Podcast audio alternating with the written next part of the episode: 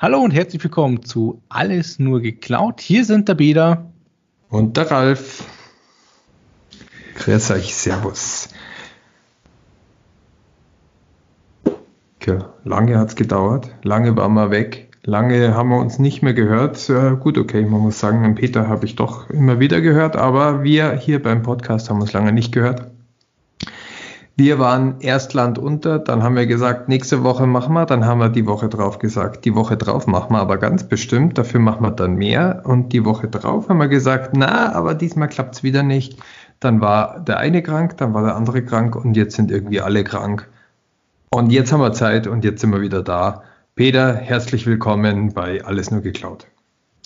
Ja, Wahnsinn, man glaubt es gar nicht. Am Anfang des Jahres, Januar lief noch, ist echt gut, aber dann äh, Anfang Februar brach es auf uns ja nieder sozusagen. Äh, Projekt über Projekt, Anfrage über Anfrage aus verschiedensten Gründen. Und natürlich sehr gut für uns, aber äh, auf der anderen Seite zeitlich war es natürlich sehr kritisch. Aber ich denke, Ralf, wir haben für heute ein echt schönes Programm gemacht, wo wir den Leuten einfach mal vorstellen können. Und dann, ähm, ja, sollte man dann auch direkt einsteigen, um nicht zu viel Zeit zu verlieren. Richtig, wir legen gleich los. Ich möchte einen kurzen Überblick geben, denn wir haben Feedback bekommen, wir haben Informationen bekommen, Interaktion von unseren Hörern, das ist das Wichtigste, was wir haben. Peter wird gleich mehr darüber berichten ähm, und ich werde auch zwischendurch nochmal so ein paar Einblicke geben, wie unser aktueller Status des Podcasts ist. Ähm, aus den ganzen Feedbacks haben wir viele, viele Fragen bekommen, wir haben Anregungen bekommen, auf die kommen wir gleich nochmal genauer ein. Und da sind auch viele Themen, die wir uns aufgeschrieben haben, die wir heute vornehmen wollen.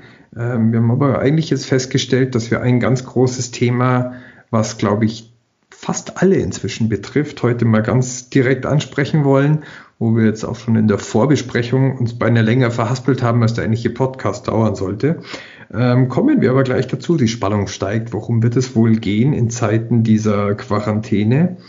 Und zum Schluss wollen wir noch ein bisschen eine Aussicht machen, wie geht's weiter mit unserem Podcast. Wir haben uns natürlich auch jetzt was überlegt, nicht mehr so lange Pausen zu machen. Und wir haben auch noch einen riesig großen Aufruf an alle unsere Hörer. Das heißt, bis zum Schluss dranbleiben. Da gibt's dann nochmal eine besondere Aufgabe an euch. Richtig, genau. Aber fangen wir erstmal an mit dem Feedback an unsere Hörer. Vielen, vielen Dank besonders an den Robert, den Jörg, den Horst, den Gerd, den Jochen und den Marco. Ihr habt uns sehr, sehr vieles konstruktives Feedback gegeben. Ihr habt uns auch Fragen gestellt, was ihr hören möchtet. Und ja, ein, ein Punkt daraus ist das, was der ähm, Ralf an der Stelle schon angekündigt hat. Ja, ich nenne es mal ein, äh, ein kleines Gewinnspiel, aber da kommen wir ganz am Ende nochmal dazu, um was es da geht und was wir da gerne von euch hätten oder von, ja, ich möchte jetzt nicht sagen erwarten würden, aber worüber wir uns freuen würden. Und ähm, warum er das Ganze macht, ich glaube, da sprechen die Zahlen, die der Ralf schon rausgesucht hat, zum, ja, zum unserem Erfolg unseres, unseres Podcasts nach den ersten äh, Folgen deutlich Bände. Und der eine oder andere kann sich vielleicht sogar schon denken, um was es geht. Ja, äh, ich gehe einfach mal gleich in die nackten Fakten hier rein, hinein. Ähm, denn es ist tatsächlich die Frage gekommen, Woher wisst ihr überhaupt, dass euer Podcast erfolgreich ist? Was ist das Feedback? Ich meine, ihr redet hier irgendwie, jeder sitzt für sich allein in seinem Büro, redet in irgend so komisches Netz, was von einem Mikro steckt, rein. Ähm, aber woher wisst ihr, dass ihr wirklich erfolgreich seid? Oh, zum einen, ja, wir bekommen viel Feedback. Äh, nicht jeder traut sich da was zu schreiben, aber auf dem Flur, auf dem Gang von Kunden, äh, von Kollegen bekommen wir immer wieder ein Schulterklopfen und ich glaube, dass sehr, sehr viele Leute während der Autofahrt, während der Bahnfahrt, jetzt auf dem Weg vom Schlafzimmer ins Homeoffice, ähm, sich die Kopfhörer reinsetzen und vielleicht auch mal neben irgendwelchen Radiosendungen sich sowas anhören. Das heißt, da bekommen wir sehr, sehr viel Zuspruch. Das ist ein Riesenfeedback, das wir haben. Auf der anderen Seite sehen wir natürlich auch so ein bisschen, wie viele Leute hören uns, wie viele Leute haben uns zugehört pro Folge. Das ist gewachsen. Wir haben natürlich jetzt im letzten Monat einen starken Einbruch gehabt, weil wir euch haben warten lassen. Sorry dafür, wir werden das nicht wieder machen, denn Jetzt kommen wir zu den Zahlen. Wir haben tatsächlich für unseren Podcast 187 Subscribers. Das heißt, 187 Leute haben in ihren Apps oder in vielen Apps, so viele Handys habe ich gar nicht, das heißt, so viel kann nicht von mir sein, äh, auf äh, Subscribe gedrückt und wollen wieder hören, wenn die nächste Folge online geht.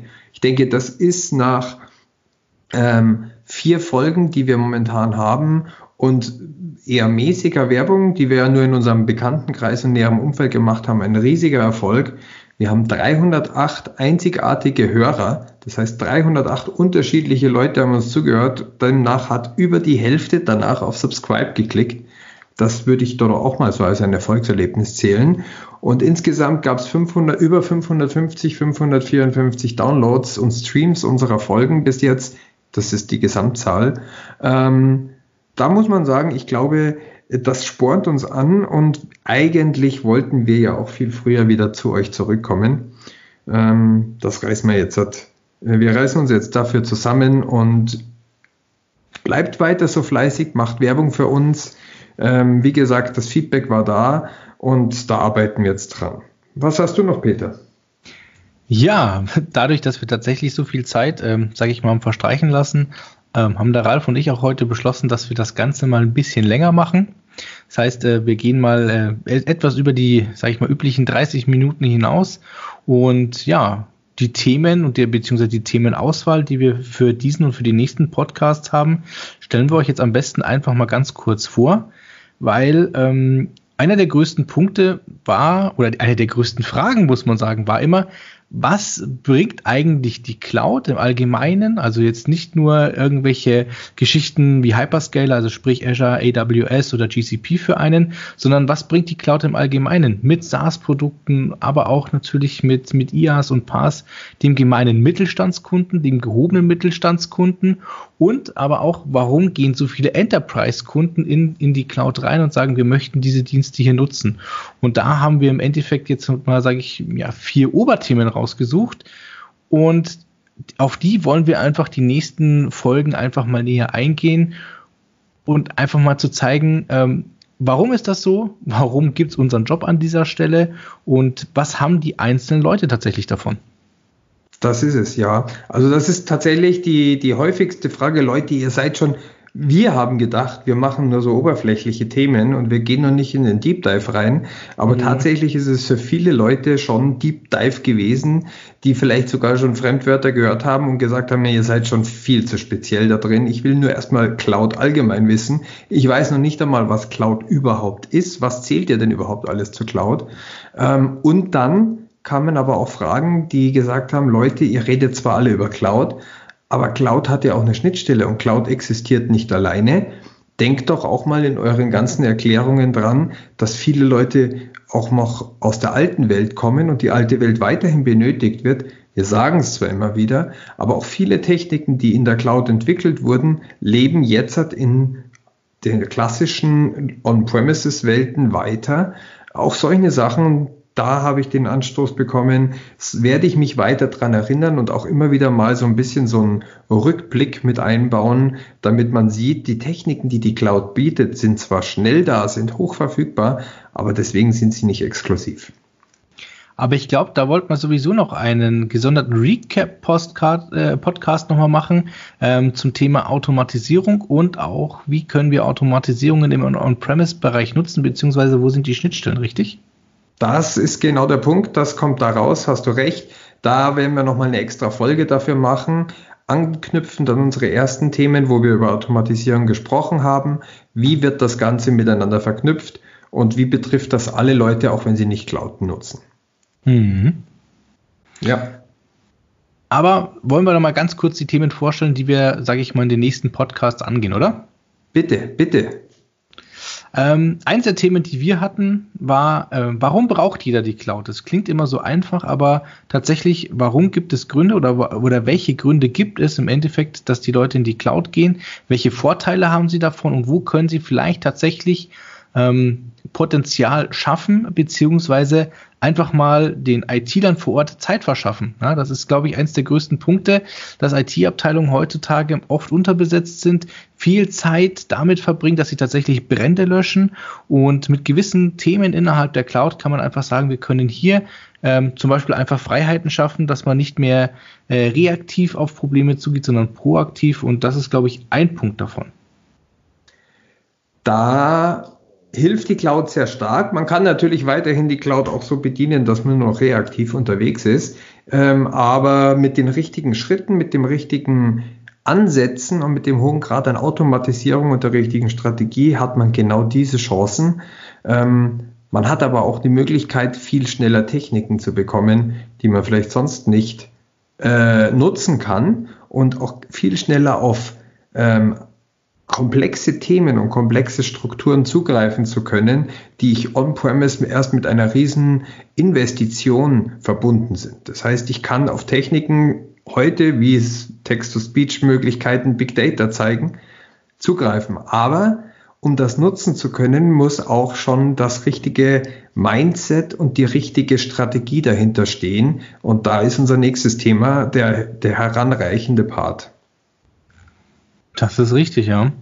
Auch, glaube ich, ein, ein, ein wichtiger Punkt, wo wir, glaube ich, auch einen längeren Podcast, eventuell vielleicht sogar zweiteilig an der Stelle bringen, ist auch das Thema App-Entwicklung und DevOps. Großes Thema, wichtiges Thema. Ja? Ähm, wie entwickeln wir uns in der IT weiter? Das könnte, glaube ich, tatsächlich ein Zweiteiler werden. Das würde ich sogar sehr empfehlen, denn wir haben hier auch zwei große Punkte, die hier zusammenwachsen. Wir haben einmal ein organisatorisches Thema, ein gedankliches Thema. DevOps ist keine Technik, DevOps ist kein Tool.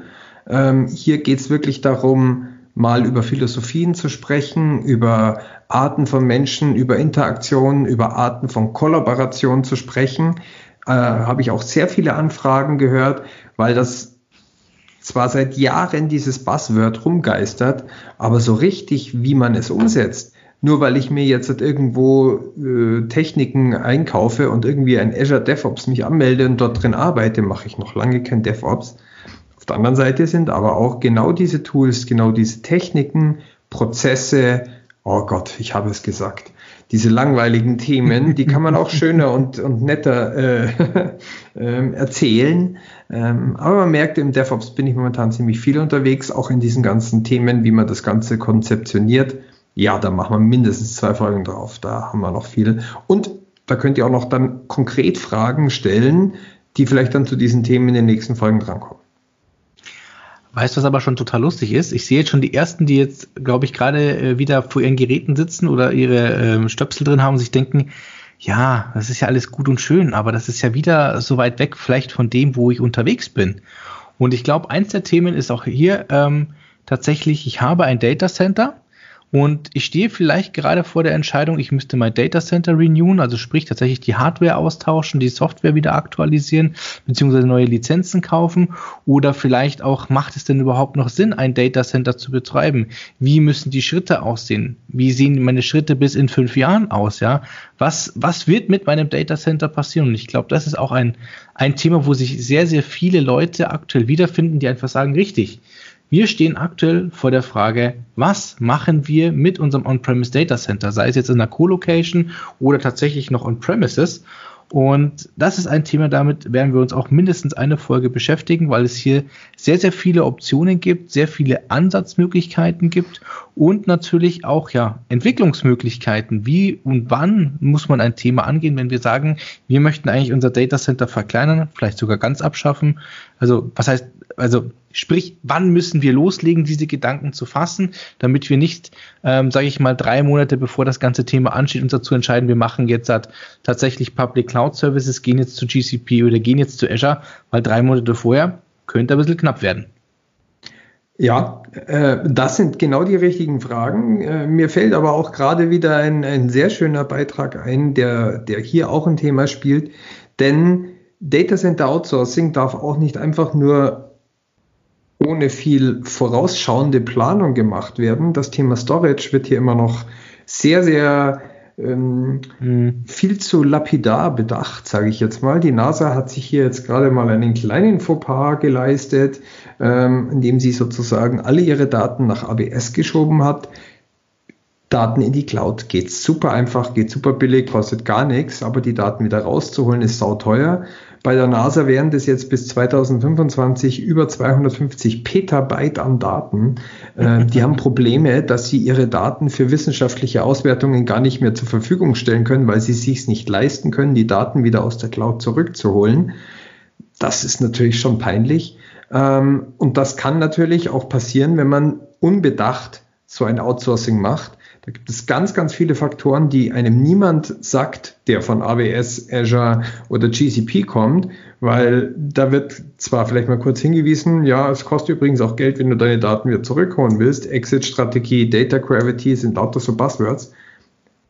Okay, ich bin schon wieder viel zu tief drin. Ich bin ruhig. Wir werden darüber sprechen. Da gibt es ganz viele Punkte dazu. Das ist allerdings richtig. Also das ist wirklich ein Thema, wo man, wo man sich viel überlegen muss.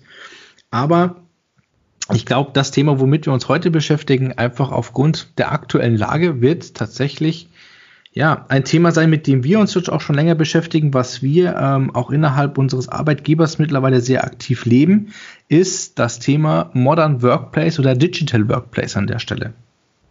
Ja. Erstaunlicherweise ist es für uns so gewohnt es schon ist, so dass wir seit fast oder seit eigentlich über einem Jahr bei der Controlware, aber auch bei allen anderen Firmen ist es Standard geworden, Videokonferenzen zu machen, Calls zu machen. Skype hier unser Tool, mit dem wir uns jetzt gerade unterhalten, ist eigentlich eine äh, das das das Wort geworden. So wie Tempo für Taschentücher, so sind Videocalls, war Skypen eigentlich fast schon das, das Standardwort im Wortschatz geworden. So wichtig ist es gewesen.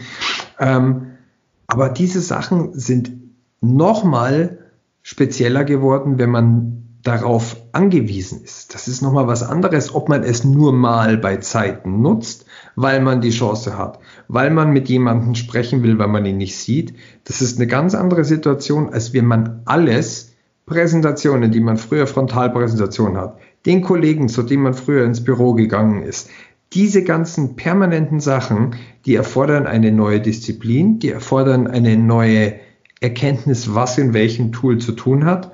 Und sie erfordern auch ein Wissen, was alles ein Modern Workplace umfassen kann und was da alles dazugehört, damit man wirklich modern in diesem Workplace arbeitet und nicht versumpft. Aber weißt du, was mir tatsächlich Positives aufgefallen ist in den letzten Wochen, gerade mit Videokonferenzen? Nee. Ähm, also ich hatte tatsächlich dieses Gefühl, dass dieses ähm, ähm Professionelle, was man bisher so kannte, ähm, und auch, ich sag mal, ab und zu diese, diese Schauspielerei nenne ich es mal, ja, man, man, man setzt ja doch, wenn man beim Kunden oder auch in der Arbeit ist, so eine Maske auf und so weiter und versucht tatsächlich immer ein gewisses Bild zu vermitteln. Und dadurch, dass jetzt viele in diesem Homeoffice sitzen oder auch gezwungenermaßen sitzen, ähm, fällt so ein bisschen diese Maske ab und es kommt dieser, dieser höhere persönliche Aspekt rein. Also ich finde, dass diese Videokonferenzen persönlicher geworden sind, aber auch, ähm, dass sie produktiver werden weil früher war das mal, sag ich mal, so eine, eine, Art Seltenheit in Anführungszeichen, dass man mal eine Videokonferenz hatte, dass man mal äh, eine Skype-Konferenz hatte. Klar, hatte man das pro Tag vielleicht drei, vier Mal, ja.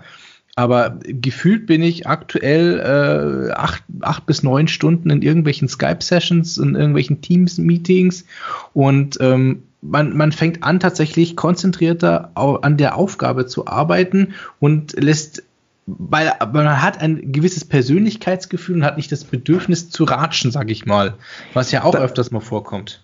Das ist aber jetzt, Peter, jetzt sind wir schon in unserer äh, äh, privilegierten Lage. Wir, wie du gerade gesagt hast, wir hatten früher schon in unserem normalen Tagesablauf zwei bis drei Stunden virtuelle Meetings pro Tag.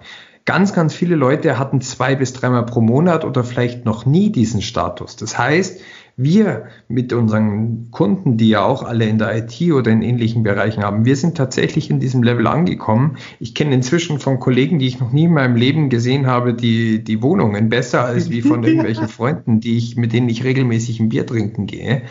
Ähm, da, da, diese, diese Lockerheit ist tatsächlich sehr, sehr positiv aufzunehmen und es ist auch eine Distanz gefallen. Ähm, die Leute haben sich darauf eingestellt, die Leute reden plötzlich anders miteinander und ja, man muss sich nicht mehr verstellen, man muss nicht mehr irgendwie, man kann auch mal persönlich reden und auch lockerer reden, wie wir uns unterhalten und nicht wie man im Business redet. Das ist ein enormer Vorteil und ich glaube, das ist auch eine, die erste Lektion, die wir vielen Leuten empfehlen können, bei diesen täglichen Arbeiten, die jetzt im Modern Workplace stattfinden, ähm, man muss diese Verkrampftheit ablegen. Man muss tatsächlich lockerer werden. Man muss auch mal dulden, dass nicht alles so smooth läuft und dass der andere mal vielleicht eine schiefe Frisur hat oder vielleicht das Video nicht anhat oder mal eine äh, äh, Screensharing nicht so funktioniert, wie es sein muss. Mal ganz ehrlich, wie oft hat man sich in irgendwelchen Meetingräumen geärgert, weil der Beamer nicht funktioniert hat?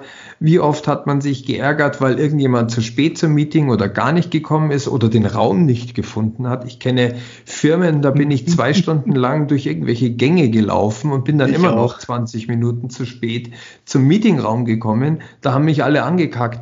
Weil heute, wenn mal fünf Minuten Teams nicht funktioniert oder in Zoom einer zwei Minuten zu spät reinkommt, da sitzt jeder schon am Tisch, du, was ist mit dir los? Das ist doch virtuell, du musst doch bloß auf den Knopf drücken. Leute, entspannt euch da mal. Das ist genau ein Arbeitsplatz wie alles andere. Vergleicht das mal mit der realen Welt. Und dann ist schon mal die, die Einstieg und die Nutzungsrate bei so einem Modern Workplace. Wir beschränken uns ja jetzt momentan sogar nur noch auf, auf Videokonferenz. Ich glaube, wir werden gleich noch zu den weiteren Themen kommen. Modern Workplace sind ja Vielzahl an Tools. Es geht ja wirklich alles online.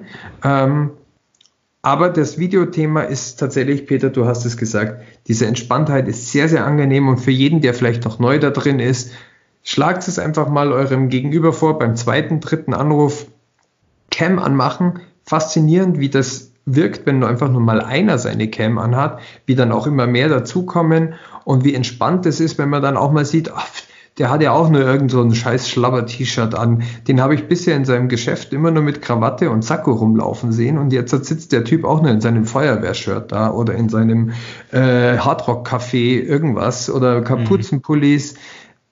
Das ist eine ganz, weil daheim ist halt dann doch jeder ein normaler Mensch, aber genauso müssen wir zusammenarbeiten und ist es nicht schön, wenn nicht das Sakko und das Hemd entscheidend sind, sondern das, was man macht und das, was man spricht.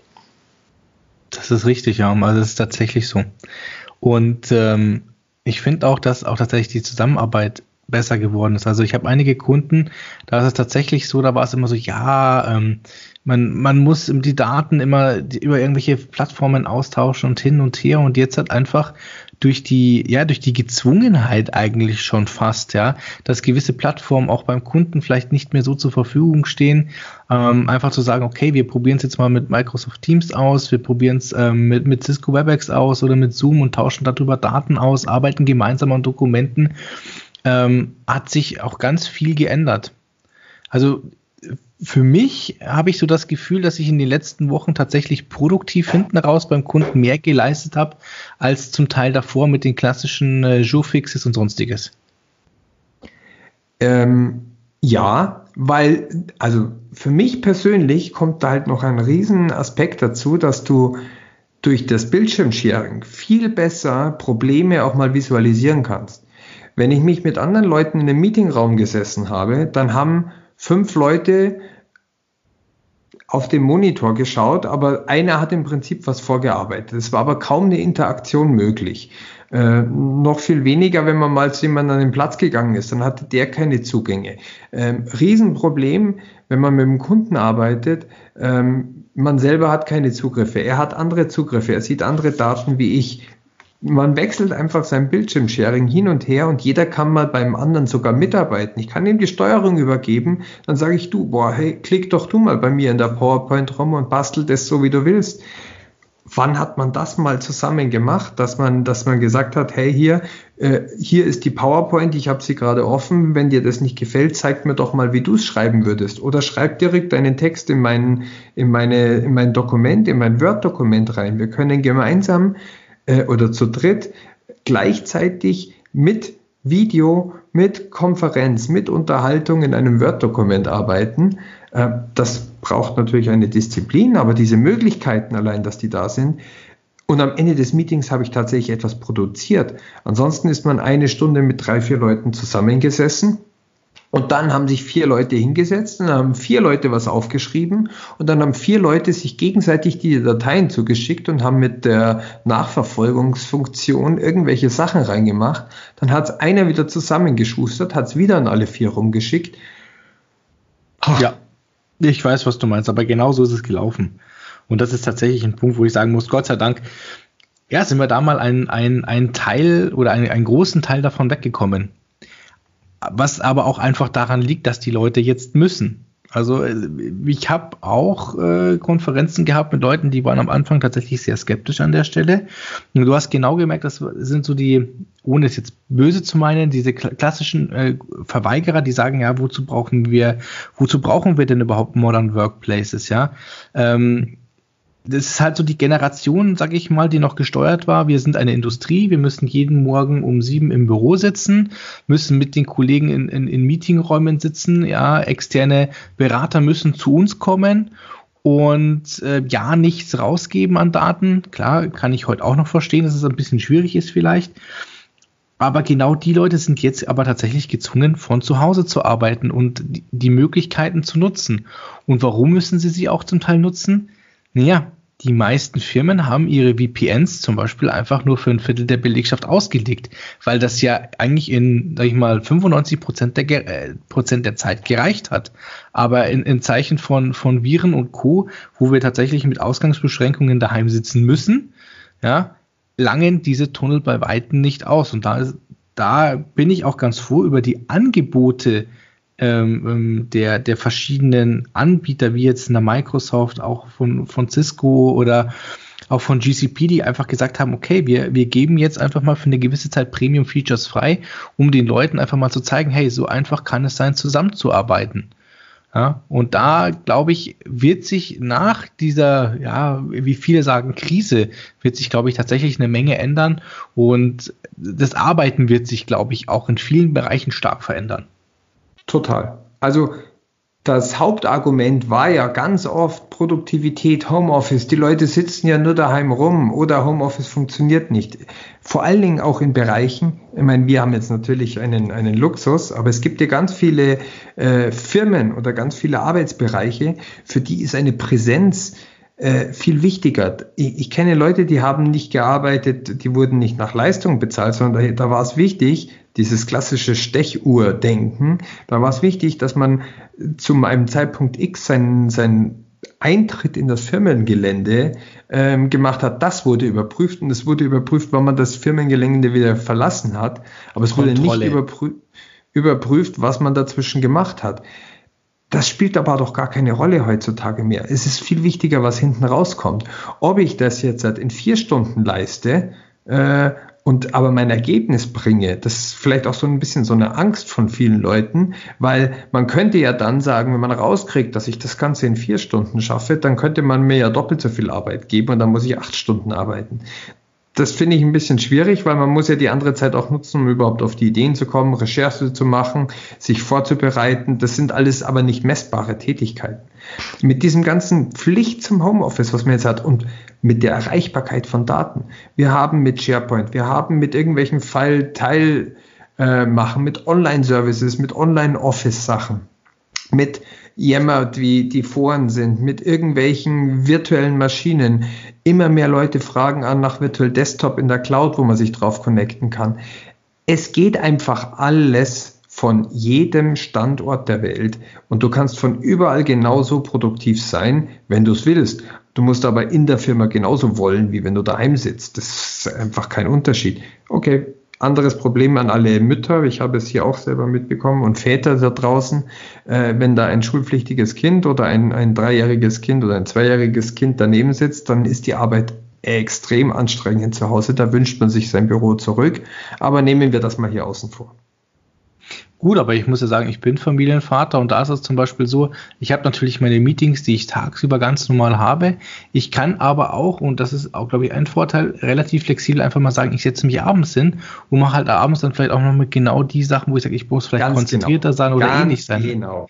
Jawohl. Und, und, und was, glaube ich, auch hier ganz wichtig ist, die Leute oder auch ähm, ähm, Vorgesetzte müssen einfach verstehen, dass diese, dieser, diese, ja, ich will es nicht sagen, Kontrollzwang oder ähnliches, ähm, dass das heute einfach ganz anders aussieht. Das ist, glaube ich, ganz wichtig, weil viele sagen halt einfach, wenn mein Mitarbeiter nicht da ist, kann ich ja nicht kontrollieren, was er tut. Aber äh, das kann, also mein, mein aktueller Vorgesetzter kann es definitiv nicht bestätigen, der weiß, was ich tue. Ja, und auf der anderen Seite ist es so, es muss auch erfasst werden, ja, was ich tue. Das ist dann auch an der Stelle kein Problem. Und ich bin deutlich produktiver.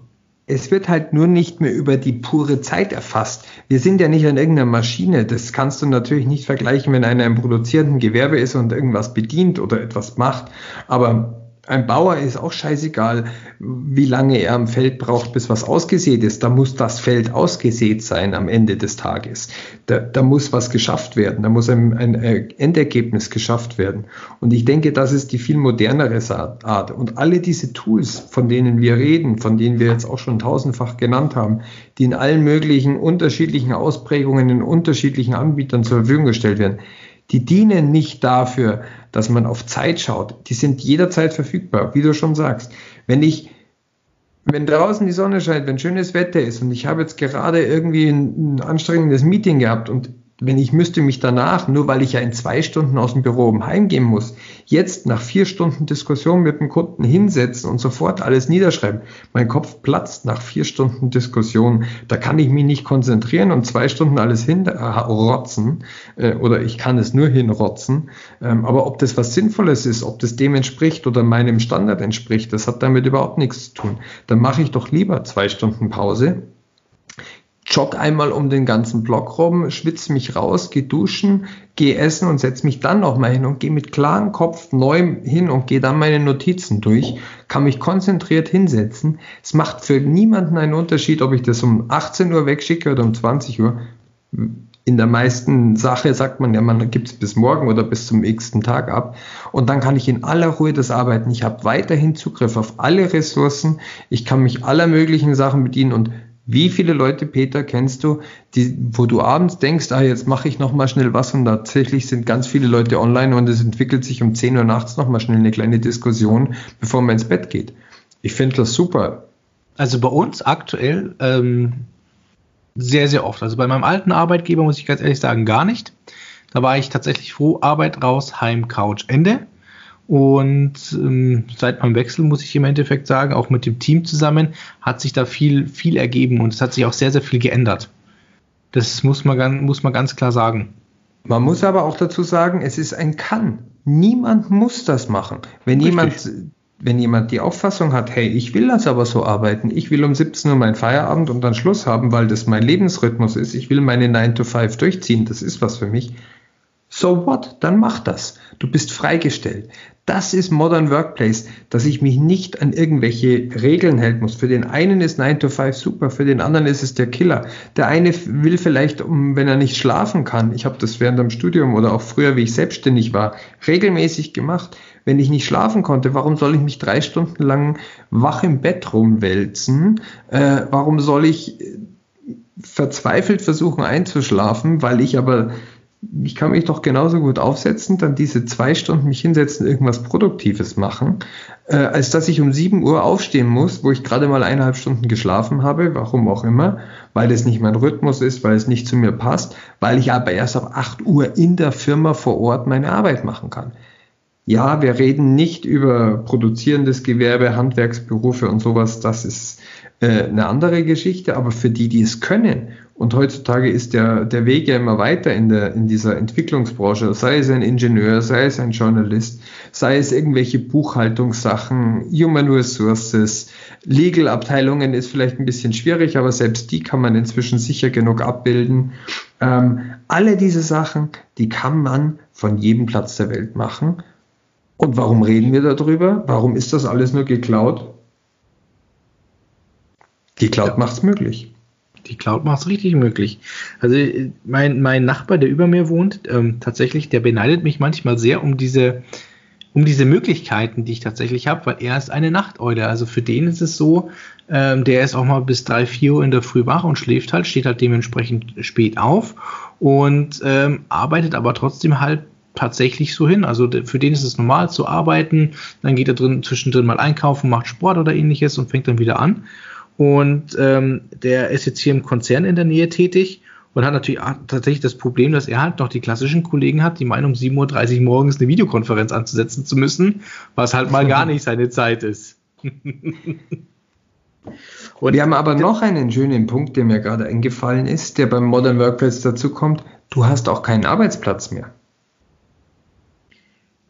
Alles ist dein Arbeitsplatz. So musst du es fast genau. sagen wie, wie, wie kann ich mich noch erinnern, wenn man nur mal bei einem Kollegen, der im Urlaub war, sich auf den Stuhl gesetzt hat und der ist zurückgekommen und aus Versehen war die rechte Armlehne nicht mehr in der Position, wie er sie vor vier Wochen, bevor er nach Asien ausgewandert ist, halb äh, äh, verlassen hatte. Und dann kommt er, wer hat, wer hat an meinem Schreibtisch gesessen? Wer hat da irgendwas gearbeitet? Da ist Equipment, da ist Platz, da ist da ist Investition, da ist, da ist Geld einfach nur rumgestanden, vier Wochen lang, weil einer rum gewesen. Und wenn der Typ nicht das Arbeitsumfeld gefunden hatte, wie er es gekannt hatte, dann konnte der auch nicht arbeiten, weil alles in dieser einen On-Premises-Welt so eingerichtet war, wie es nur er bedienen konnte. Richtig, ja. Wenn ich mir meine Cloud-Umgebung einmal eingerichtet habe, das ist alles synchronisiert, alles gespeichert, alles das gleiche. Egal, ich muss nicht mal mit meinem eigenen Rechner irgendwo hingehen. Wenn ich irgendwo auf der Welt sitze und einen Rechner habe, dann kann ich mir den in kürzester Zeit so konfigurieren, dass ich die gleiche Arbeitsumgebung habe wie zu Hause. Das ist vollkommen richtig. Also ich glaube, das Wichtigste an der Stelle zu sagen zu diesem Thema, zu diesem Thema Modern Workplace oder auch Digital Workplace ist einfach, es gibt nicht mehr den klassischen Arbeitsplatz. Ja, es gibt auch nicht mal mehr das klassische Endgerät, sag ich mal. Ja, du kannst ja heutzutage ähm, deine Arbeit wir gehen jetzt mal, sage ich mal, von einem, von einem gewissen äh, Bürojob aus, also nicht produzierendes oder Handwerksgewerbe, kannst du aber im Endeffekt deine Arbeit heute von überall aus machen, auf jedem Endgerät. Klar, ob man jetzt eine CAD-Konstruktion auf einem iPhone machen sollte, ist jetzt ein anderes Thema, aber es ist theoretisch möglich. Ja, also ich kenne sogar Firmen, ähm, die sowas anbieten, die Präsentationen machen und sagen, sie zeigen in der Präsentation Live-Renderings und solche Geschichten, was ja früher nicht denkbar gewesen wäre. Da hast du dann äh, irgendeinen, irgendeinen ähm, CAD-Konstrukteur gesehen mit seinem 10-Kilo-Notebook, der das Ding mal schnell von einem in den anderen Raum geschleppt hat, damit er das tatsächlich mal umsetzen kann. Aber heutzutage ist das alles ohne Probleme möglich. Und der Arbeitsplatz passt sich im Endeffekt deinem Leben an. Ja? Also du bestimmst, wann, wo und wie du arbeitest, damit du im Endeffekt deine Effizienz steigern kannst. Und ich muss ganz ehrlich sagen, also bei mir funktioniert es massiv. Wir haben aber, und jetzt kommen wir zu einem Punkt, da haben wir vorhin schon drüber gesprochen, Peter. Warum funktioniert das bei uns so gut und bei ganz vielen Leuten funktioniert es nicht gut?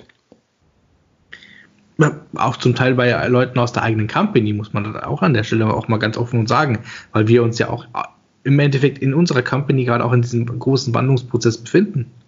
Wir, wir ja schwärmen hier gerade, wie geil alles ist, wie, wie toll bei uns alles funktioniert, wie das eine Rädchen ins andere greift, wie wir in unterschiedlichen Clouds arbeiten, wie wir mit unterschiedlichen Tools arbeiten. Warum funktioniert das bei uns? Und warum sitzen so viele Leute da und sind schier erschlagen von der Vielzahl an Tools? Oder dann sagen sie, hey, jeder schwärmt über Teams, jeder schwärmt über Teams, lass uns Teams hernehmen dann arbeitet man mit Teams und dann stellt man fest, dass es hm. funktioniert ja hinten und vorne nicht. Ich klicke mir einen Wolf, die Informationen gehen verloren, das Tool bringt da nichts, das Tool ist da zu komplex. Warum schwärmt jeder von Teams? Warum funktioniert das bei mir nicht? Ganz klipp und klar. Die Aussage ist, du musst dir bewusst werden, was sind denn die Features? Was möchtest du denn oder was, was brauchst du denn für dein Arbeiten, für dein, für dein Team auch zum Arbeiten? Ja, was muss ein Tool können? Und ihr müsst im Team auch bewerten und vor allem priorisieren die Tools. Wie wichtig sind denn diese Features? Ähm, äh, ist es ein nice to have oder ist es ein must have? Und erst wenn du tatsächlich das, glaube ich, alles erfasst hast und mal unter dem, ihr euch untereinander abgestimmt habt, dann könnt ihr erst sagen, okay, was ist das richtige Tool für uns? Ich kenne einige, einige Kunden, die verwenden trotz eines bestehenden Office 365 Tenants bis heute Slack. Liegt nicht daran, dass, dass sie einfach sagen, dass Team scheiße ist, sondern sie sagen halt einfach, Slack ist das Tool, was wir brauchen. Das ist auf unsere Bedürfnisse abgestimmt und wir können genau damit das erzielen, dass wir eine Produktivitätssteigerung haben. Und Office 365 bietet, ich, ich sag jetzt mal aus Kundensicht gefühlt 10.000 Tools, aber keiner weiß, ob ich alles brauche. Brauche ich denn ein Yammer? Brauche ich ein Teams? Brauche ich ein äh, Kaisala? Äh, muss ich Forms verwenden? Ist Power BI das Richtige für mich? Ja? Und ich glaube, das ist ein, das ist ein Punkt, über den sich viel klar werden müssen. Was möchten wir erreichen? Ja? Was, was ist der Grund, warum wir die Tools, diese Tools hernehmen möchten? Ich glaube, das ist, das ist tatsächlich, das ist einer der Knackpunkte, der die Cloud so ungreifbar für ganz viele Leute macht. Ähm, in der On-Premises-Welt war es früher ganz oft so, dass das Tool von irgendeinem Management oder von irgendeiner Toolchain oder whatever vorgegeben wurde. Mhm. Und man hat angefangen, seine Prozesse irgendwie darauf anzupassen. Das war damals schon unangenehm und jeder hat gekotzt. aber irgendjemand hat gesagt, so, wir arbeiten jetzt halt mit dem und dem Tool. Und dann konnte man es nicht mehr ändern und dann musste man sich damit arrangieren. Weil aber die Tools trotzdem noch so flexibel waren oder die Arbeit mehr oder weniger darauf angepasst werden konnte und die Auswahl an Tools eher gering waren, ist das Oder man gegangen. Programmierer beschäftigt hat, die dir dann genau dieses spezielle Tool da reinprogrammiert haben. Ja, aber wie du hast ein Versionsupdate gemacht, dann war es vorbei. Richtig, die, die, die dir ein, ein Tool zur Berechnung von Rohrleitungen in Industrieanlagen so umgebogen hat, dass es auf ITIL passt und du Inzidenz damit aufmachen kannst. Ähm, genau. Ja, ähm, es gibt diese, die, aber der, das hat schon im On-Premises scheiße funktioniert und war ein absolutes Management-Desaster. Aber diese Herangehensweise ist in der Cloud doch viel, viel fataler. Du hast so eine Granularität von Tools, weil du einen klaren Approach brauchst, eine klare Richtung. Du musst dir klar im Vorfeld ausdenken, was brauche ich, was brauche ich nicht. Auch eine ganz, ganz wichtige Frage, die sich ganz viele Leute nicht stellen. Das ist ähnlich ich muss dieses Beispiel bringen, weil ich es einfach so liebe, wie ganz viele Leute früher, wie ich auch noch als Selbstständiger vor 20 Jahren, wie die ersten Aldi-PCs aufgekommen sind, haben alle gesagt, boah, endgeil, hey, ich habe mir jetzt für 1000 Euro den Aldi-PC gekauft. Und sage ich, ja, und was machst du damit? Schreibst du deine Wordbriefe drauf? Oder ja, aber der ist der geilste, der hat hier riesen Zahlen, so und so viel Gigahertz, so und so viel RAM. Brauchst mhm. du's? Na klar, wenn du alle diese Features brauchst, dann sind die 999 Euro günstig gewesen für diese Kiste. Aber ich habe keinen einzigen gekannt. Keinen, der wirklich diese Funktionen von einem 1000 Euro Rechner, wenn der sich für 350 Euro irgendeinen günstigen Rechner hingestellt hätte, der entweder viel Grafik und wenig äh, Platte oder irgend sowas gehabt hätte, sondern der genau seine Anforderungen gebraucht hätte, der hätte zum halben Preis exakt seine Anforderungen bedienen können da, hat, da hätte er aber nicht posen können, der hätte nicht groß angeben können oder irgend sowas. Und er hätte nicht sagen können, er hat was super günstiges gekriegt. So ähnlich ist es mit der Cloud. Man muss sich im Vorfeld ähm, überlegen, welche Tools brauche ich. So ähnlich ist es im Modern Workplace. Ich muss wissen, mit wem rede ich. Welche Kultur bilde ich ab? Welche Informationen muss ich transportieren? Nicht jeder arbeitet so wie wir hochdigital und kann damit umgehen. Wenn ich, wenn ich mit CAD arbeite oder wenn ich in einer, in einer journalistischen äh, Umgebung arbeite, ist Teams vielleicht nicht das optimale Werkzeug. Da muss mhm. ich andere Tools mir anschauen. Da muss ich eine genaue Toolauswahl treffen. Und dann kann ich auf Basis dieser Auswahl mich dran gewöhnen, den Modern Workplace zu machen. Andersrum ist zum Scheitern verurteilt.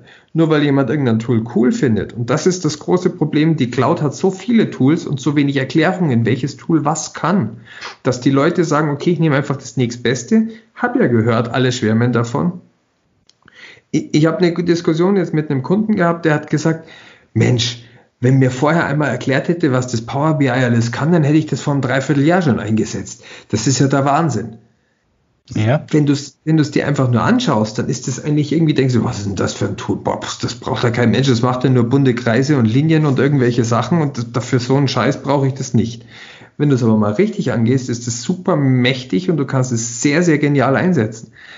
Und das ist, das ist der Knackpunkt, das ist die, die Kunst, die Cloud und den Modern Workplace so zu erkennen und so zu planen und dann läuft er. Und jetzt hat in der Zeit, wo wir keine Zeit haben, wo wir plötzlich alle das nutzen, werden ganz viele, ich bin mir sicher, viele unserer Hörer, sagt uns das doch mal, wer kotzt über welches Tool am meisten und dann können wir vielleicht mal auch mal schauen als Feedback, ob das nicht das falsche Tool einfach ist äh, oder ob es irgendwelche Bedienungsfehler sind. Aber das ist, glaube ich, ein Riesenproblem.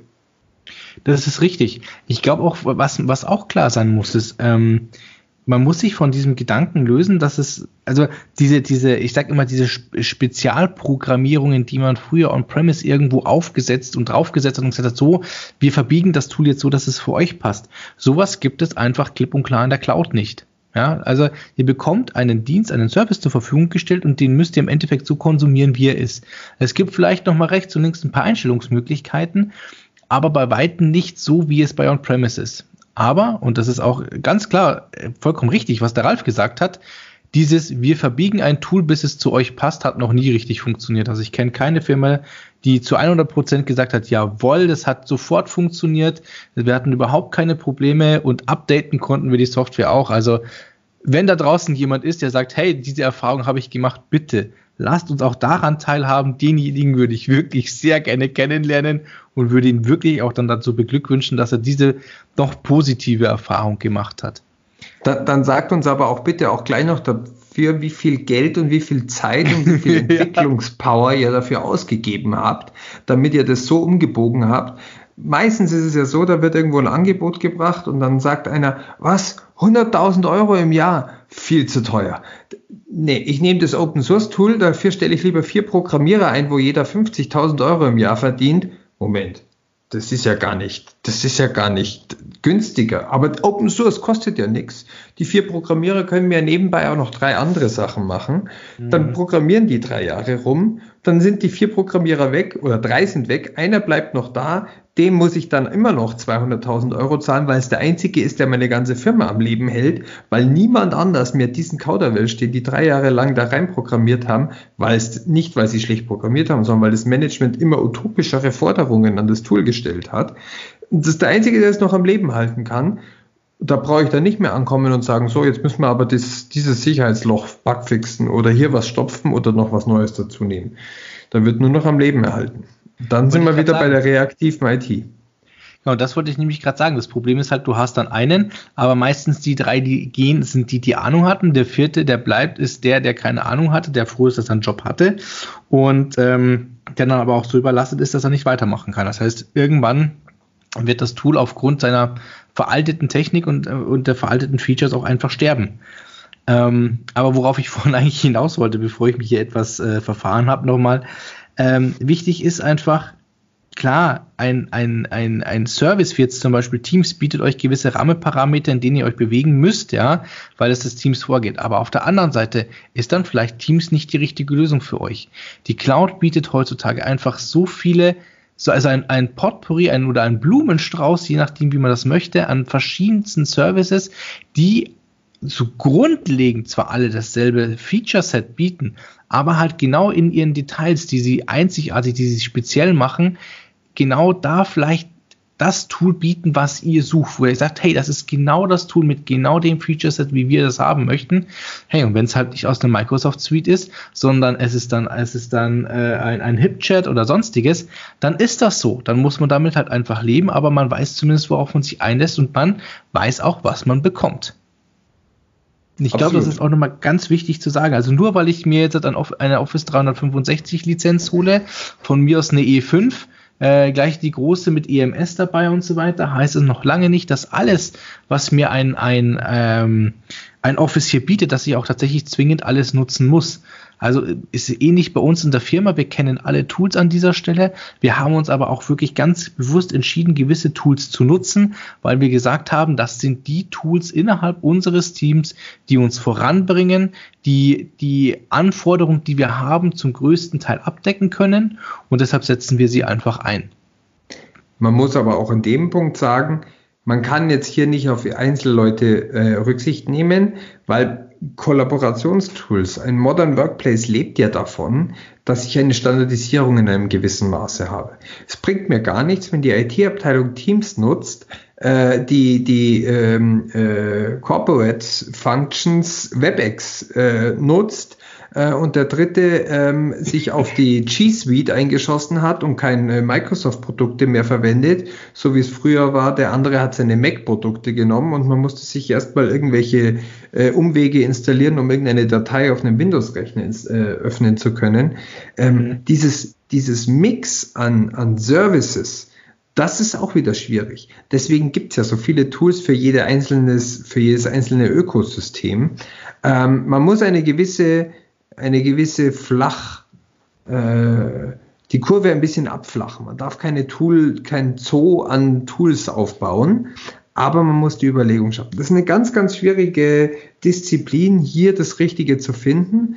Ähm, und es wird sicherlich Unterschiede in den Abteilungen geben, aber da ist auch wieder dann ein Lizenzthema da und äh, Schwierigkeit. Also es ist geht ins Weite, aber ich möchte zumindest die Problematik ansprechen, nur weil die IT Teams ganz toll findet und mit SharePoint arbeitet und mit dem Ganzen arbeitet, sollte man nicht deswegen sagen, okay, jetzt muss auch die ganze Firma damit arbeiten.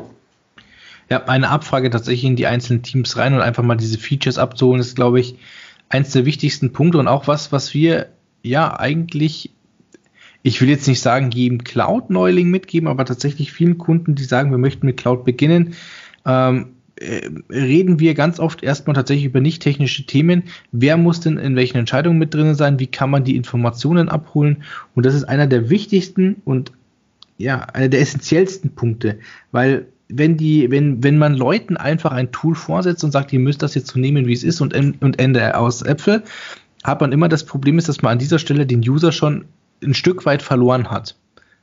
Ja, und ja. die dann wieder zu holen und dann ein positives Feedback zu bekommen, ja, wird sehr, sehr schwierig. Also da ist um, Kommunikation das A und O.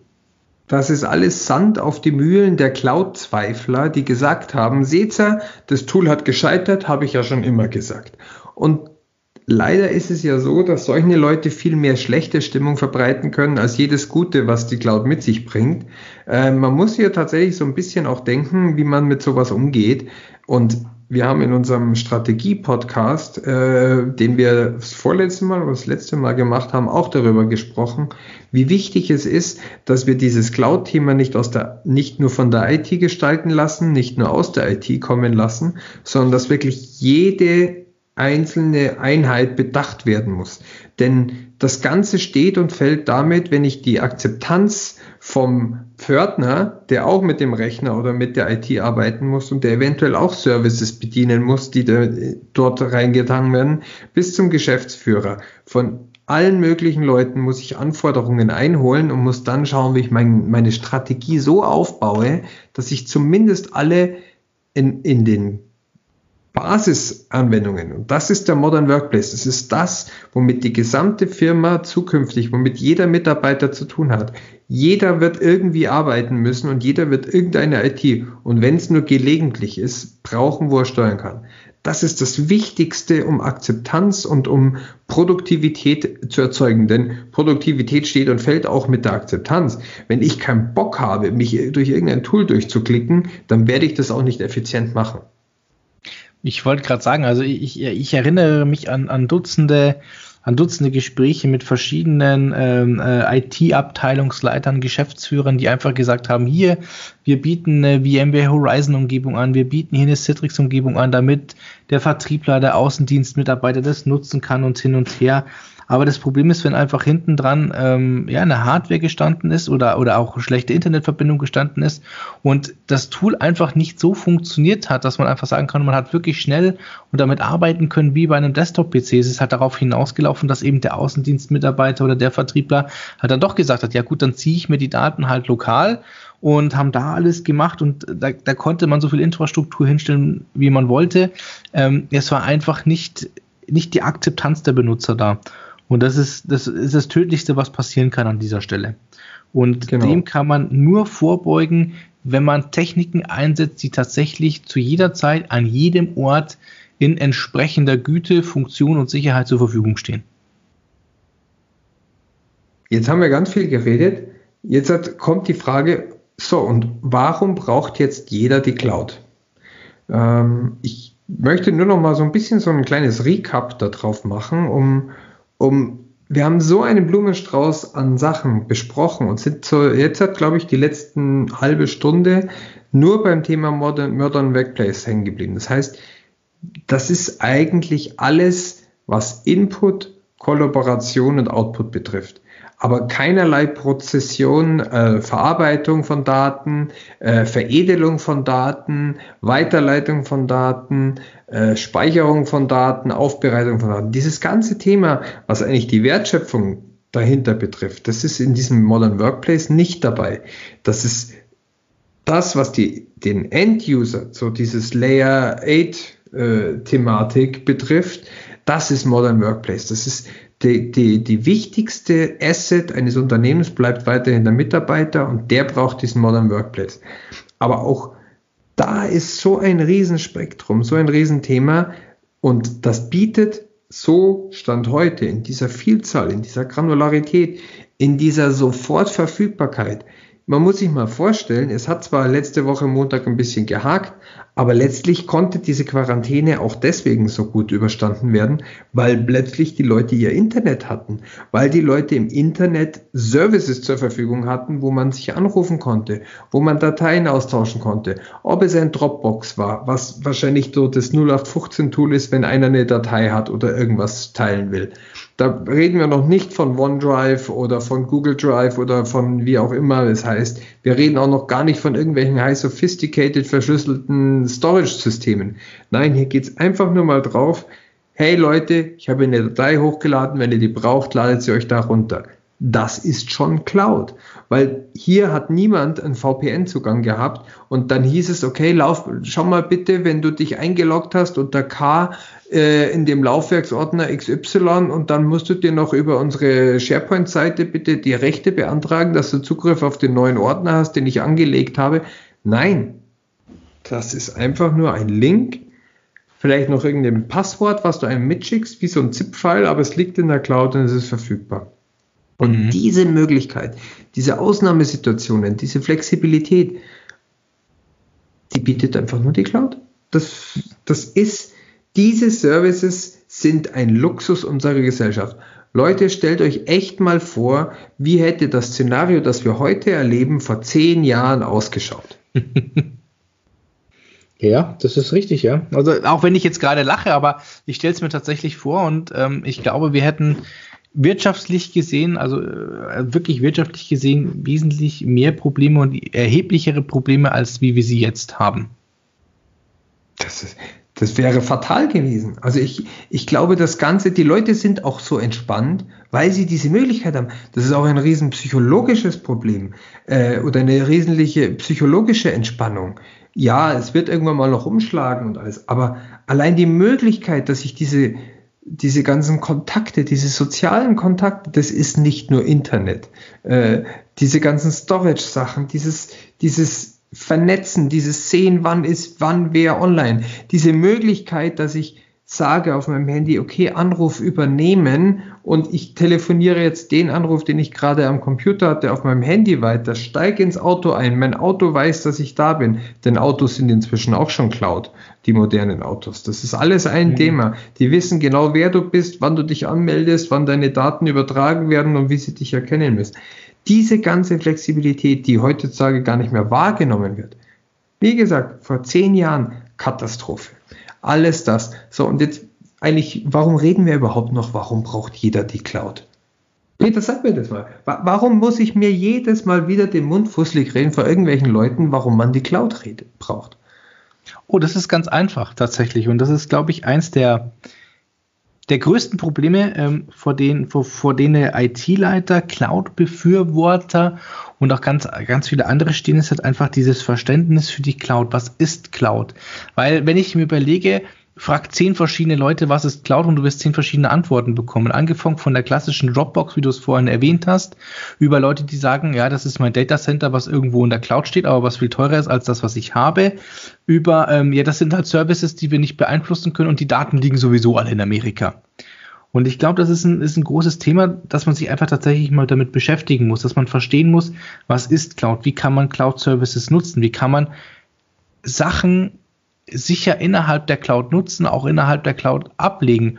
Und auch ganz wichtig, welche Vorteile habe ich denn aufgrund dessen, dass ich Cloud verwende? Und da spreche ich jetzt noch nicht mal von künstlicher Intelligenz oder ähnliches, ja. Ich, äh, äh, oder Mixed Reality und wie es alles heißt, sondern tatsächlich einfach nur, ich, ich habe Daten, die ich an vielen Stellen einfach auswerten, verarbeiten kann, wo ich einfach sagen kann, okay, ähm, ich mache jetzt zum Beispiel Auswertungen für meine Mitarbeiter, ich mache Auswertungen für irgendwelche Vorgesetzte, die mit einem Klick in Power BI sehen, wie sind die Zahlen, wie sieht das Ganze aus, wie haben wir uns entwickelt und das im Endeffekt aus einem Datenbestand heraus, der so groß ist, ähm, dass man das on-premise so eigentlich nie verarbeiten könnte. Und natürlich ähm, verstehen auch viele nicht den, den Bedarf, ähm, dass man heutzutage den Arbeitsplatz an den Mitarbeiter anpassen muss. Und das sind, glaube ich, die größten Themen, weil die Entscheider sind heutzutage noch die klassischen Industriedenker. Das heißt 9-to-5-Job und das bitte im Büro. Ja, das sind Leute, ganz oft Leute, die da sitzen und sagen, hier, wir müssen unsere Mitarbeiter kontrollieren, wir müssen unsere Mitarbeiter sehen, wir müssen, wir müssen hier im Team, wir müssen es immer alles äh, äh noch vor Ort klären und solche Geschichten. Und das ist einfach nicht mehr so. Seien wir uns ganz Dann kommen aber noch eine ganze, ganz, alles richtig, alles richtig, vollkommen deiner Meinung, aber es kommt doch noch eine ganz große Fraktion Paranoiker dazu, die in ihrer alten Sicherheitswelt aufgewachsen sind und die nur kennen, dass Mauern wirken, um es mal so plakativ aufzusehen, denn nichts anderes sind ja Firewalls, ähm, die aber auch nicht verstanden haben, dass die Sicherheit sich in den letzten Jahren so geändert hat, dass es ganz neue Sicherheitsmechanismen gibt, die teilweise sogar sicherer sind als die alte Welt. Denn wenn ich mich, äh, wenn ich meine Fenster alle offen habe, aber die Tür zusperre, dann ist auch nicht meine Wohnung dicht, ähm, sondern ich kann nur sagen, durch die Tür kommt halt keiner rein. Das ist ja super geil, aber das bringt mir halt auch nichts, ähm, weil deswegen bin ich allein in der Wohnung. Dann kann ich nicht arbeiten, dann kann ich mit niemandem sprechen, dann kann ich keinen Datenaustausch machen. Es gibt neue Möglichkeiten, es muss neu gedacht werden und dann sind diese Sicherheitsparanoiden, die alles in der Cloud als gemein sehen und äh, ich habe neulich auch wieder so eine Frage gehabt, ja, was passiert denn, wenn die Cloud ausfällt? Was passiert denn, wenn Azure plötzlich offline ist? Siehst du, dann, ich kann da gar nicht reingehen, weil wenn der Kunde mich fragt, was passiert, wenn das Azure Rechenzentrum offline ist, dann geht's ja nicht mehr. Ja, sage ich, ja, hat dein Kunde sich jemals die Frage gestellt, was passiert, wenn sein Datencenter offline ist? Das ist die, die Wahrscheinlichkeit ist sogar noch größer, als wie wenn die Daten sind, weil du hast Disaster Recovery Business Continuity Szenarien ohne Ende, die wahrscheinlich in keinem lokalen Datencenter so gut und so einfach umgesetzt werden. Aber solche Fragen stellen sich die Leute. Plötzlich kommen die Leute her, was passiert denn, wenn das ganze Rechenzentrum weg ist? Das mache ich nicht, da bleibe ich lieber bei mir, als ob seine eigene Welt sicherer wäre. Also das, das, das Lustigste ist tatsächlich, und da sind die Paranoiker ganz vorne, ja, was passiert denn, wenn eine DDoS-Attacke auf Azure passiert? Sage ich, passiert gerade aktuell. Dann sind sie immer so ein bisschen still. Sage ich, naja, im Endeffekt gibt es zwei Möglichkeiten. Entweder der Angreifer sitzt in einem von den anderen drei großen Anbietern, da wird seine DDoS-Attacke A relativ schnell abgewürgt und B ist er dann auch weg. Und sage ich, die andere Variante ist, er müsste sich für Millionen von Dollar irgendwelche Botnetze kaufen und müsste die Angriffe fahren, damit Microsoft irgendwann mal registriert, dass gerade überhaupt irgendwas passiert. Ja, außerdem sind die ganzen, äh, die ganzen äh, heuristischen Verfahren und die, die, die Logistik und die Selbsterkennung, dass sowas startet, äh, diese, diese Selbstheilungseffekte, die hier teilweise tatsächlich, also ich kenne es von Google und von Microsoft, die, was die da dahinter für Techniken fahren, wo die schon sehen, wenn aus welchem IP-Range welche Anfragen kommen, wie die die dann einfach automatisch blocken oder, oder reduzieren können, was da für massive ja. Möglichkeiten im Hintergrund laufen, diese, diese Schutzmechanismen, diese Intelligenz, die diese, man kann sich glaube ich gar nicht vorstellen, was da für eine Leistung dahinter steht. Das ist ja nicht einfach nur so eine, so eine kleine äh, Kiste, die da irgendwo in der Ecke rumsteht. Äh, ich glaube, man muss sich echt mal bewusst werden, was da an, an, an Hardware arbeitet ähm, und wie viel Manpower da in den letzten Jahren reingeflossen ist, wie viel unglaublich Innovation da dahinter steckt. Und dann Richtig. will dir trotzdem noch einer erzählen, dass seine Perimeterwelt, äh, die er in einer Firewall-Regelwerk, das seit zehn Jahren keiner mehr verstanden oder aufgeräumt hat, äh, managt, sicherer ist als das, was da irgendwie da hinten läuft. Das ist, das ist mit rationellen Argumenten einfach nicht mehr erklärbar.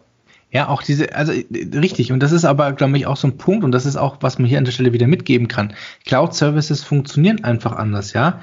Ähm, bestes Beispiel ist, wenn ich jetzt einfach sage, ich habe einen Cloud-Proxy und ich habe einen On-Premise-Proxy, ja. Ähm, natürlich, sie haben beide ihre Vorteile, aber sie haben auch beide definitiv auch ihre Probleme. Und da muss ich ganz klipp und klar sagen, bei den On-Premise-Systemen sind meiner persönlichen Erfahrung nach die Probleme größer als bei den Geschichten, die wir in der Cloud haben. Aber man muss natürlich sagen, es ist immer im Einzelfall zu betrachten. Also man kann jetzt nicht grundprinzipiell sagen, der Cloud Proxy ist die Lösung aller Probleme. Nein, das ist es nicht. Man aber kann auch nicht Grund, Grund äh, jetzt habe ich einen Knoten in der Zunge drin. Es, es wird Zeit, es wird Zeit. Ähm, man kann aber auch nicht pauschal sagen, dass diese gesamte Welt, dieses, dieses klassische Data Center, diese, diese abgeschotteten Szenarien ähm, obsolet sind. Nein, bitte die sind nicht. Deswegen, die sind genauso notwendig. Die werden weiter existieren bis in alle Ewigkeiten. Nur man muss unterscheiden, man darf es nicht pauschalisieren. Nur so oder nur so. Beides vollkommen verkehrt. Also ich glaube, zusammenfassend von meiner Seite her kann man einfach mal sagen, ähm, ganz wichtig ist, es gibt Cloud, es gibt viele, viele Cloud-Services. Man muss sich einfach bewusst sein, was möchte man dem Endbenutzer bieten? Wie möchte man es dem Endbenutzer bieten?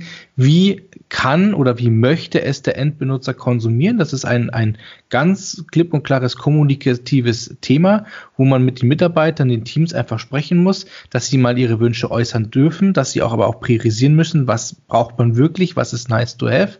Und aus diesen Informationen muss man sich raussuchen, dann einfach, was in dieser großen, weiten Cloud-Welt da draußen sind, genau die Tools, die ich dann verwenden kann oder verwenden muss, um im Endeffekt ähm, ähm, den, die, den größten, sage ich mal, ähm, den größten Zuspruch und, und, und, die, und die beste, beste User-Feeling zu erreichen. Aber man darf sich auch nicht davon verleiten lassen, zu sagen, wir packen jetzt alles in die Cloud. Nein, sondern auch das muss man wirklich bewerten. Macht es denn überhaupt Sinn, alles in die Cloud zu packen? Sind wir eine Firma, die das kann oder sind wir das nicht? Und ich glaube, wenn man diese Bewertung getroffen hat und das ist ein Prozess, der nicht von heute auf morgen passieren kann und nicht passieren wird. Ähm, wenn man diesen Prozess einmal durchlaufen hat und auch das immer wieder überprüft, sind wir denn noch genau da, wo wir hinwollen?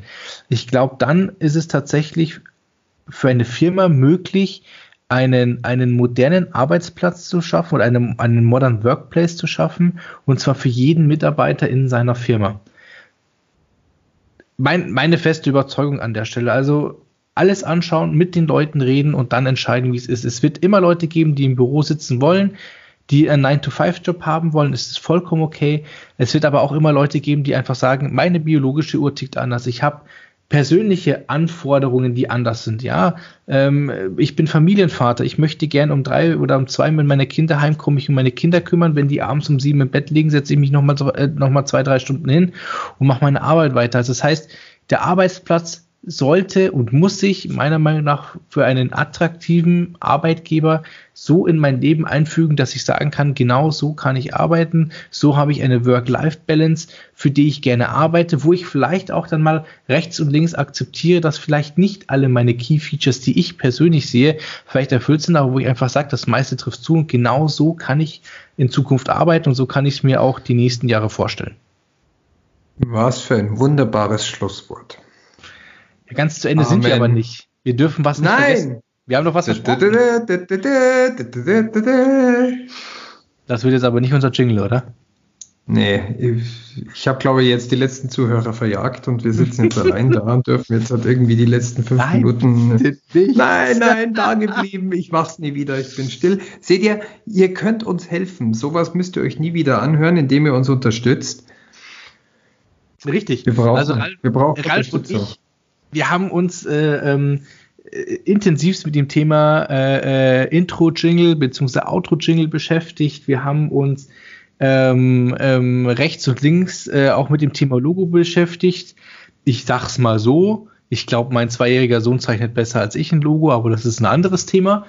Und ähm, wir haben gesagt, naja, wir sind einfach vielleicht nicht ganz die richtigen, haben vielleicht auch nicht die ganz die richtigen Connections und würden euch daher einfach mal bitten, wenn ihr eine Band habt, sehr kreativ seid, ähm, alle, alle Elektro-DJs oder, oder Turntable-Rocker, äh, E-Gitarren-Fetischisten oder hm. Querviolin, Quervioloncello-Spieler.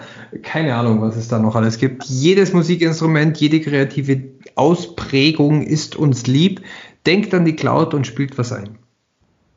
Richtig, also wir suchen immer noch einen Jingle, wir suchen tatsächlich ein Logo. Ich bin zwar immer noch, äh, ich finde dieses Bild mit den Wolken zwar schön, aber es passt leider tatsächlich nicht mehr, nicht mehr so ganz zu unserem, zu unserem Podcast. Deshalb würden wir uns freuen, wenn ihr Logos habt, wenn ihr Musik äh, uns zur Verfügung stellen könnt, und da sage ich gleich mit Absicht bitte nicht von bekannten Bands, das können wir uns nicht leisten. ähm, sondern tatsächlich selber. Es sei denn, ihr seid die bekannte Band und findet uns so geil, dass ihr das für uns schreibt, dann bitte her damit. Richtig, genau. Wendet euch bitte an uns, äh, sagt einfach, wir hätten hier was, äh, wir hören uns das gerne an, wir, wir freuen uns über jede Zusendung. Und wenn ihr auch sagt, ich habe da eine Idee, ich kenne da eine Band, ich rede mal mit denen oder so, gerne her damit. Ähm, wir suchen dringend hier Unterstützung für das Thema Logo, für das Thema Jingle. Es wird uns sackrisch freuen. Und ihr macht es natürlich nicht umsonst. Nein, ihr werdet mit Sicherheit nicht leer ausgehen. Ihr kriegt mindestens einen feuchten Händedruck von uns und dann könnt ihr auch wieder gehen. Nein. Das war jetzt irgendwie eklig. Vor allem in den Zeiten, wo wir uns gerade befinden mit dem Vo Nein. verdammt. Oh, Nein, Spaß. Also der Ralf und ich, wir haben uns schon gesagt, äh, wir werden uns eine Kleinigkeit äh, überlegen. Äh, wir, wir, nennen es jetzt mal nicht Gewinnspiel, ähm, sondern eine kleine Überraschung in einem gewissen monetarischen Wert, die wir euch dann sehr, sehr gerne zukommen lassen würden. Ähm, einfach nur dafür, dass ihr uns hier an der Stelle unterstützt. Wir würden uns wirklich, wie gesagt, sakrisch freuen, wenn da was gehen würde. Und natürlich werden wir auch alle Einsendungen ausführlich hier äh, besprechen. Und vielleicht lassen wir uns noch das eine oder andere Cloud-Schmankerl einfallen. Wir müssen ja mal nicht nur über die Cloud reden, wir können ja auch mal zeigen, was die Cloud so alles kann. Äh, vielleicht können wir da auch mal irgendwas, eine Kleinigkeit präsentieren und auch mal in dem einen oder anderen nächsten Sendung ähm, da mal was produzieren. Äh, Wie Live-Demos? Oh Gott. da muss ich ja meine Kompetenz zeigen. Das geht ja gar nicht. Okay, äh, ich nehme alles zurück, was ich gerade gesagt habe. Schickt uns eure Jingles und unser, euer Logo. Wir freuen uns und wir haben mit Sicherheit was vorbereitet. Wir werden die nächsten Podcasts weiter darauf eingehen und es soll nicht zu eurem Schaden sein. Es ist bestimmt was Cooles. Wird irgendwas mit der Cloud zu tun haben. Ansonsten wird es euch gefallen. Versprochen. Wunderbar. In diesem Sinne, Ralf, es war mir wie immer eine Freude, folgen nach so langer Zeit, dass wir wieder unsere Folge aufgenommen haben. An die Zuhörer wieder vielen lieben Dank, dass ihr euch die Zeit genommen habt. Gerade heute, wo die Folge auch ein wenig länger war. Ich hoffe, ihr seid bis jetzt zu meinen und auch den abschließenden Worten vom Ralf geblieben. Und ähm, ich denke, wir hören uns äh, auch in doch relativ kurzer Zeit wieder. Viele Themen sind da. Vielen lieben Dank und wie immer, wenn ihr Fragen habt, wenn ihr Themen habt, die ihr an uns richten wollt, gerne jederzeit einfach ansprechen, sei es auf dem Flur zwischen Badezimmer und Büro, wobei ich das komisch finde, wenn mich da jemand besuchen würde. Ähm, aber gerne auch schriftlich per E-Mail über LinkedIn, Xing, wie auch immer. Schreibt uns, meldet euch einfach bei uns. Wir würden uns sehr, sehr freuen. Dankeschön. Absolut. Auch von meiner Seite. Ich glaube, zum Schluss wird es jetzt ein bisschen albern. Man merkt, es ist ein bisschen später. Äh, ich muss unbedingt von diesem Rechner weg. Ich sitze seit 8 Uhr hier. Es ist jetzt halb elf. Äh, ich war vielleicht mal kurz zum Workout und zum Essen weg, aber nach viel zu viel Monitor, Mikrofon, Kopfhörern, meine Ohren bluten. Ich freue mich, dass ihr mir zugehört habt. Ich freue mich auf eure Jingles, Logos, Einsendungen, Fragen, Kritik, Schimpfen. Alles haut es uns um die Ohren. Bis bald. 40. Servus. Danke. Ciao. Servus.